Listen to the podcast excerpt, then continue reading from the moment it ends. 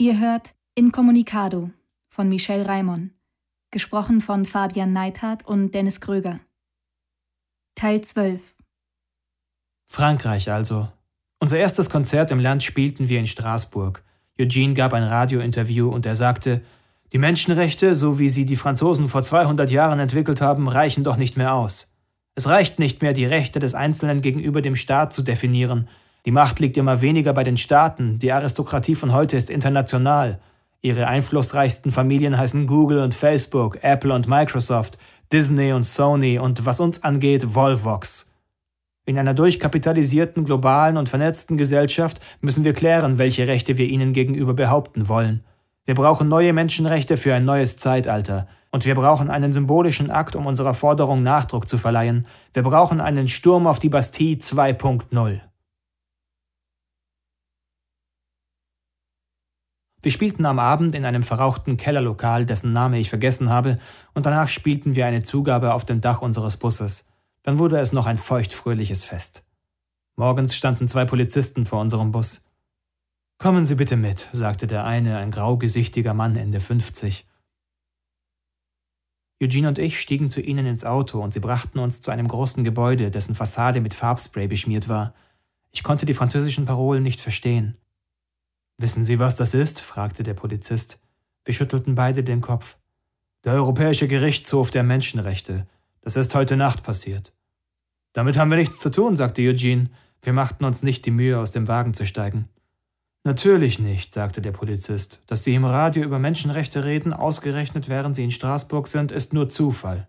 Jeder Mensch hat das Recht auf ungehinderten und ungefilterten Zugang zu öffentlichen Informationen. Jeder Mensch hat das Recht, private Informationen privat zu halten. Jeder Mensch hat das Recht, mit jedem Menschen zu kommunizieren, anonym und vertraulich. Jeder Mensch hat das Recht. Weiter sind sie nicht gekommen. Wir haben sie erwischt und festgenommen. Zwei junge Burschen, 15 und 16 Jahre alt. Das sind noch Kinder, denen sie da Flausen in den Kopf setzen. Ich hätte gute Lust, sie beide wegen Anstiftung zur Sachbeschädigung festzunehmen. Dann tun Sie's, sagte ich trotzig. Im Innenministerium ist jemand dagegen, sagte der Polizist. Aber ich gebe Ihnen einen guten Rat. Verlassen Sie das Land. Wir werden nicht mehr lange zusehen, wie Sie Unruhe stiften. Jemand postete einen bemerkenswerten Kommentar in Eugenes Blog. Nicht Geld regiert die Welt, sondern Aufmerksamkeit. Denn Aufmerksamkeit ist Auswahl von Informationen im Informationsüberfluss. Die Leute müssen einem zuhören, damit man sie beeinflussen kann. Aufmerksamkeit ist der Schlüssel zu allem. Gut, mit Geld kann man Aufmerksamkeit kaufen, das beweist ja Paris Hilton. Aber in dem Ausmaß, in dem Kommunikationskanäle vom Kapital unabhängig werden, schwindet dessen Einfluss. Deswegen ist es für die Herrschenden so wichtig, Kommunikation und Information knapp zu halten. Nur durch Knappheit bleiben sie an der Macht. Sie müssen die Aufmerksamkeit der Massen fokussieren auf Paris Hiltons Nippel oder sonst was. Wenn die Aufmerksamkeit von Millionen und Abermillionen von Menschen sich plötzlich ungesteuert auf die Welt richten würde, wenn sie in jede Ecke und in jede Nische des Systems blicken würden, was würden sie sehen? Aber sie haben niemals eine Beschränkung der Bevölkerung beim Zugang zu Informationen gefordert. Niemals. Wenn sie gegen den freien Büchernachdruck argumentiert haben, dann wollten sie die Autoren vor den Krämern schützen, vor kommerziellen Raubkopierern. Damit standen sie in der Tradition der großen Aufklärer, Kant etwa oder auch Fichte. Es ging um eine Regulierung des Profitstrebens, nicht der Leser. Kein halbwegs intelligenter Mensch hat je die Rechtmäßigkeit des Lesens kopierter Bücher bestritten. Zumindest bis vor kurzem. Plötzlich werden rund um den Erdball Menschen verklagt, weil sie Musik konsumieren oder Bücher oder Filme oder sonst was. Und sie werden nicht von den Kreativen verklagt, sondern von den Krämern. Etwas ist in den letzten hundert Jahren schiefgelaufen, könnte man meinen. Das Gesetz gibt den Künstlern alle Rechte an ihren Werken, aber über juristische Winkelzüge knöpfen die Konzerne sie ihnen wieder ab. Die Knebelverträge der Musikindustrie machen jene Unabhängigkeit rückgängig, die die Aufklärung erkämpft hat. Das muss sich wieder ändern. Es ist eine Frage der Macht. Die Konzerne kontrollieren die Vertriebswege, auf die die Künstler angewiesen sind. Die Konzerne diktieren die Bedingungen, unter denen Künstler sich an ihr Publikum wenden. Die Konzerne entscheiden, wer überhaupt auf dem Markt zugelassen wird. Wer nicht mit den Konzernen ist, ist incommunicado. Das Recht muss zu den Künstlern zurückkehren, zu den Autoren, den Musikern, den Videofilmern, den Webdesignern und den Programmierern. Aber die Konzerne werden das Recht nicht freiwillig wieder herausrücken. So viel steht auch fest. Immanuel Kant von der Unrechtmäßigkeit des Büchernachdrucks 1785. Erste Fußnote. Würde es wohl ein Verleger wagen, jeden bei dem Ankauf seines Verlagswerks an die Bedingungen zu binden, wegen Veruntreuung eines fremden, ihm anvertrauten Guts angeklagt zu werden, wenn mit seinem Vorsatz oder auch durch seine Unvorsichtigkeit das Exemplar, das er verkauft, zum Nachdrucke gebraucht würde? Schwerlich würde jemand dazu einwilligen, weil er sich dadurch allerlei Beschwerlichkeit der Nachforschung und Verantwortung aussetzen würde. Der Verlag würde jenem also auf dem Halse bleiben.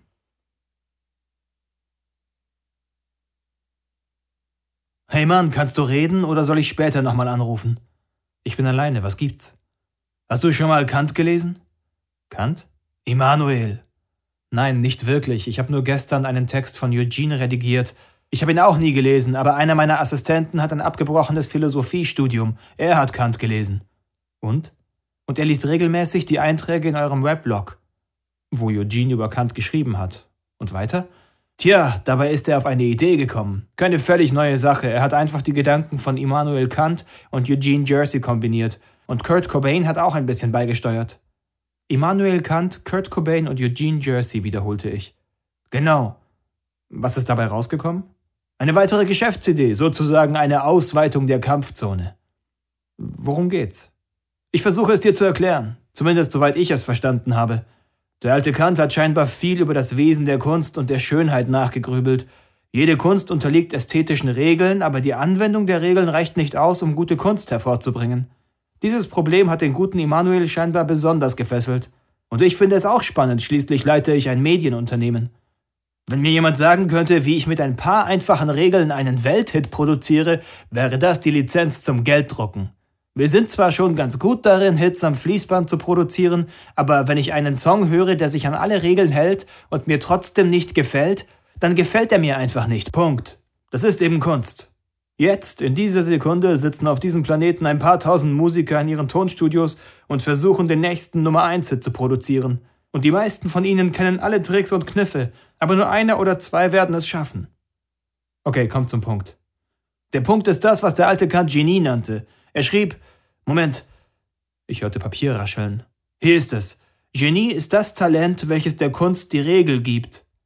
Das Talent, welches der Kunst die Regel gibt? Genau. Was soll das heißen?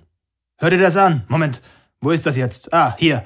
Jeder echte, also geniale Künstler schafft sich selbst die Regeln, die er braucht, um seine Zwecke zu erreichen. Er ist damit zugleich originell und exemplarisch, also mustergültig, weil er sich zwar keiner Vorschrift verpflichtet weiß, sein Werk aber durchaus neue Maßstäbe setzt, indem es die Beurteilungskriterien verändert. Reine Originalität ohne Mustergültigkeit ist eine Spielerei, die schnell an Reiz verliert. Reine Mustergültigkeit ohne Originalität ist simple Nachäfferei, stupides Material, um Hitparaden zu füllen. Das mit der Hitparade hat Kant sicher nicht gesagt. Nein, die letzten Sätze waren von meinem Mitarbeiter. Womit wir jetzt hoffentlich beim neuen Businessplan wären, drängte ich. Langsam, jetzt sind wir erstmal bei Kurt Cobain, oder besser gesagt bei Nirvana. Verstehst du? Jeder geniale Künstler schafft sich selbst die Regeln, die er braucht, um seine Zwecke zu erreichen. Es dauerte eine Sekunde, dann fiel der Groschen. Nevermind, flüsterte ich. Genau, als Nevermind erschien, hat eine ganze Generation gesagt, wow, was für ein geniales Album. Wir haben sogar dasselbe Wort wie Kant verwendet, genial. Plötzlich war alles anders. Elf Songs und der Heavy Metal war Geschichte. Aber warum? Weil plötzlich neue Regeln definiert waren. Die Regeln des Grunge. Eine ganze Generation hat sie sofort verstanden. Wir haben Nirvana gehört und haben die Regeln verstanden. Intuitiv. Es gibt keine klar umrissenen zehn Gebote des Grunge. Kurt Cobain selbst hätte seine Regeln wohl nicht niederschreiben können, aber sie waren da. Come As You Are und Smells Like Teen Spirit. Zwei völlig unterschiedliche Songs, aber derselbe Sound, dieselben Regeln. Das spürt man einfach. Ich dachte zurück an unsere Zeit in der gemeinsamen Band. Und plötzlich wollten wir alle so klingen wie Nirvana. Er lachte. Ja, wir hatten neue Regeln gelernt und wollten sie anwenden. Mir wird plötzlich einiges klar. Ich weiß jetzt zum Beispiel endlich, was der Unterschied zwischen Nirvana und Pearl Jam ist. Ich war immer der Meinung, dass Pearl Jam rein technisch die besseren Musiker waren, aber trotzdem waren sie für mich immer eine Stufe unter Nirvana. Ich konnte mir das nie erklären. Jetzt weiß ich, Nirvana haben mir die Regeln beigebracht, Pearl Jam haben sie bloß perfekt beherrscht. Ob das jetzt stimmt oder nicht, spielt keine Rolle. Beide Bands haben in Seattle gemeinsam gespielt, bevor sie berühmt wurden.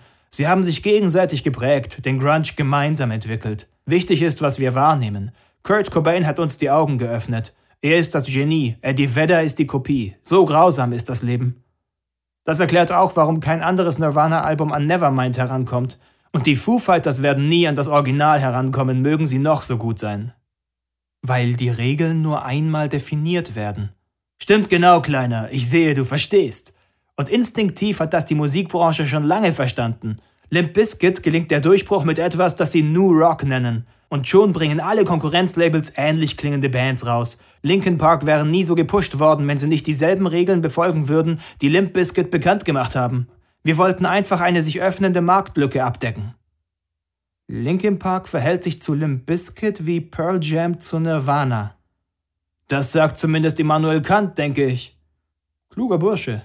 Ja, nicht wahr? Man sollte mehr alte Klassiker lesen. Wir haben davon einige bei uns im Bus. Eugene könnte dir ein paar borgen. Eugene, danke für das Stichwort. Kommen wir jetzt endlich zum neuen Businessplan? Der ist jetzt ganz einfach erklärt. Wir werden Musikstile patentieren. Was? Na klar, das wird die nächste Stufe. Warum soll ich mich mit dem Urheberrecht für ein paar Noten zufrieden geben, wenn ich einen ganzen Stil patentieren kann? Das ist doch viel besser und viel gerechter. Geht das überhaupt? Derzeit nicht. Ich habe mit Joanna darüber gesprochen und sie sagt, dafür gibt es überhaupt keine gesetzliche Handhabe. Aber hey, Mann, Gesetze lassen sich ändern. Das steht auch in eurem Blog. Wirklich, da stehen interessante Sachen. Was Mickey Mouse kann, kann Joanna schon lange, da bin ich überzeugt davon. Sie sagt zwar, sie kann sich noch gar keine Vorstellung davon machen, wie so ein Gesetz aussehen müsste, aber wenn es genug Geld bringt, wird ihr schon was einfallen. Richte Eugene jedenfalls meinen Dank aus. Ich werde mich erkenntlich zeigen, wenn diese Sache hier endet. Ich glaube übrigens, wir sollten bald zu einem Ende kommen. Apropos, ich muss aufhören. Ich legte einfach auf. Mir war schlecht.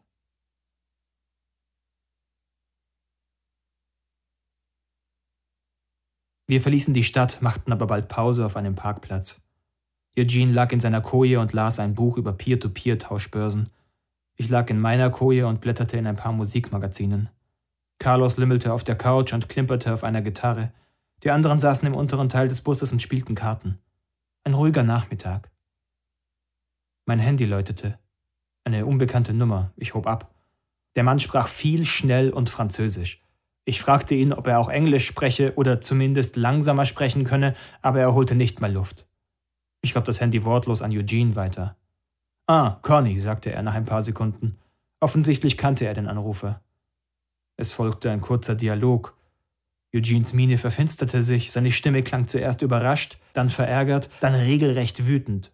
Ich verstand kaum ein Wort. Carlos legte die Gitarre weg und kam näher. Ich sah ihn fragend an, aber er konzentrierte sich auf Eugene.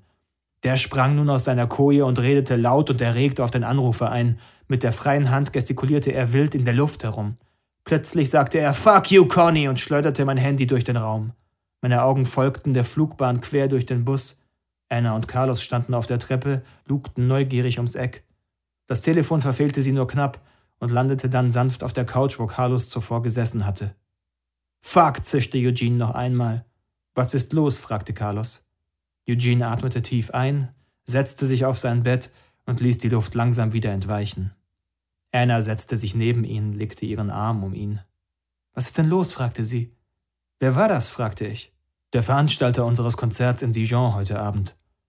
Und? Will er es in eine größere Halle verlegen? Nein, er hat es abgesagt. Wie? Was? Das Konzert, er hat es abgesagt. Die Nachricht geht schon über die Radiosender, sagt er. Warum? fragte Anna. Er sagt, es sei ihm zu riskant. Er habe Angst, dass eine Demonstration daraus wird, dass die Leute ihm das Lokal beschädigen. So ein Blödsinn, zischte Anna. Unser Publikum hat noch nie etwas beschädigt. Das habe ich ihm auch gesagt, aber es war nichts zu machen. Und was tun wir jetzt? fragte ich. Wir warten bis zum Abend, dann fahren wir mit dem Bus direkt vor Connys Lokal und spielen vom Dach des Busses aus. Im Radio sagen sie das Konzert doch schon ab, wandte ich ein. Und wozu gibt's Facebook, Twitter und unseren Blog? Mal sehen, ob uns unsere Fans im Stich lassen. Eugene und ich schwangen uns in den kleinen Bus und kurften durch die Stadt auf der Suche nach einem ungeschützten WLAN. Plötzlich läutete mein Handy wieder. Wieder eine unbekannte Nummer. Wieder ein Mann, der zu viel, zu schnell und zu französisch sprach. Ich gab Eugene das Telefon. Er sagte nicht viel, ein paar Mal mhm und aha, am Schluss noch mit ausgesuchter Freundlichkeit Merci, Henry. Dann legte er auf und tippte weiter. Und? fragte ich nach einer Minute. Das war Henry, ihm gehört die Bar in Paris, in der wir morgen auftreten wollten. Und? Er hat abgesagt. Warum? Dieselbe Begründung wie Conny. Ist das nicht verdächtig? Kaum, es ist offensichtlich. Die Polizei hat die Konzerte abgedreht. Wetten, dass bald die Veranstalter aus Rouen, Tours und Nantes anrufen? Wir werden in Frankreich keinen einzigen Gig in einem Lokal spielen können. Und was tun wir dagegen? fragte ich. Wir spielen auf der Straße, sagte Eugene, ohne seine Tipperei zu unterbrechen. Die Straßen sind öffentlich, sie können sie uns nicht wegnehmen. Welch ein Irrtum.